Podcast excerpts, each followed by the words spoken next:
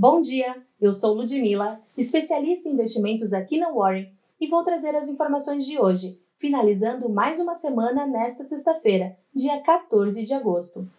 O Código de Autorregulação da Associação Brasileira de Criptoeconomia, ABCripto, passará a vigorar a partir de hoje, 14 de agosto, entre as associadas do mercado de criptoativos. A autorregulação prevê a comunicação de operações ao Conselho de Controle de Atividades Financeiras, o COAF, como uma das iniciativas da política de prevenção à lavagem de dinheiro e financiamento ao terrorismo. A AB Cripto ainda propõe um canal de registro de denúncias, o qual deverá ser regulamentado em dispositivo próprio.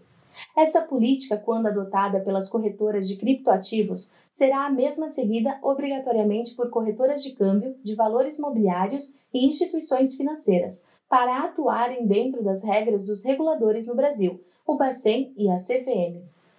Em dia de aversão ao risco nos mercados mundiais e pressionado pelas blue chips, o Ibovespa encerrou no vermelho nesta quinta-feira. Após a inclusão da empresa no MSCI e depois de um balanço trimestral fantástico com um EBITDA forte, a Via Varejo foi o maior destaque da sessão. No ponto de maior valorização do dia, chegou a avançar quase 9%. A Eletrobras foi o grande destaque negativo ao longo do dia, com a piora na perspectiva de venda da companhia após a saída do secretário Salim Matar, que respondia pela agenda de privatizações do governo. A BRF caiu quase 8% na sessão. Com uma queda no lucro em seu resultado trimestral, a empresa ainda teve que lidar com uma amostra de frango apresentando resultado positivo para o novo coronavírus. O produto foi importado do Brasil pela China, com origem em um frigorífico em Santa Catarina.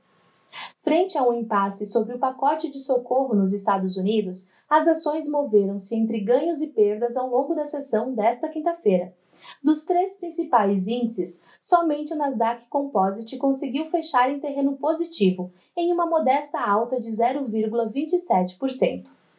Com o risco fiscal no radar e diante do avanço firme dos rendimentos dos títulos do Tesouro Americano, os juros futuros encerraram em alta, a taxa do contrato de depósito interfinanceiro para janeiro de 2021 fechou em 1,89%, uma alta de 1,1%. O Credit Default Swap de 5 anos do Brasil avançou para 213,4 pontos. Com o um impasse entre republicanos e democratas em torno de um novo pacote fiscal, o dólar recuou na comparação com outras moedas fortes no pregão desta quinta-feira a Petax, média oficial do dólar no dia, encerrou a sessão no início da tarde em R$ 5,38 na venda, uma baixa de 1,4%. Fique de olho. Na Europa, variação do PIB mensal e anual. Nos Estados Unidos, vendas no varejo mensal e anual.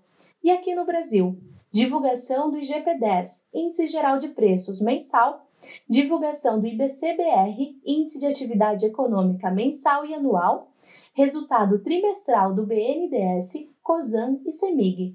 Obrigada por nos acompanhar. Tenha um excelente final de semana e até segunda, aqui no nosso Warren Call.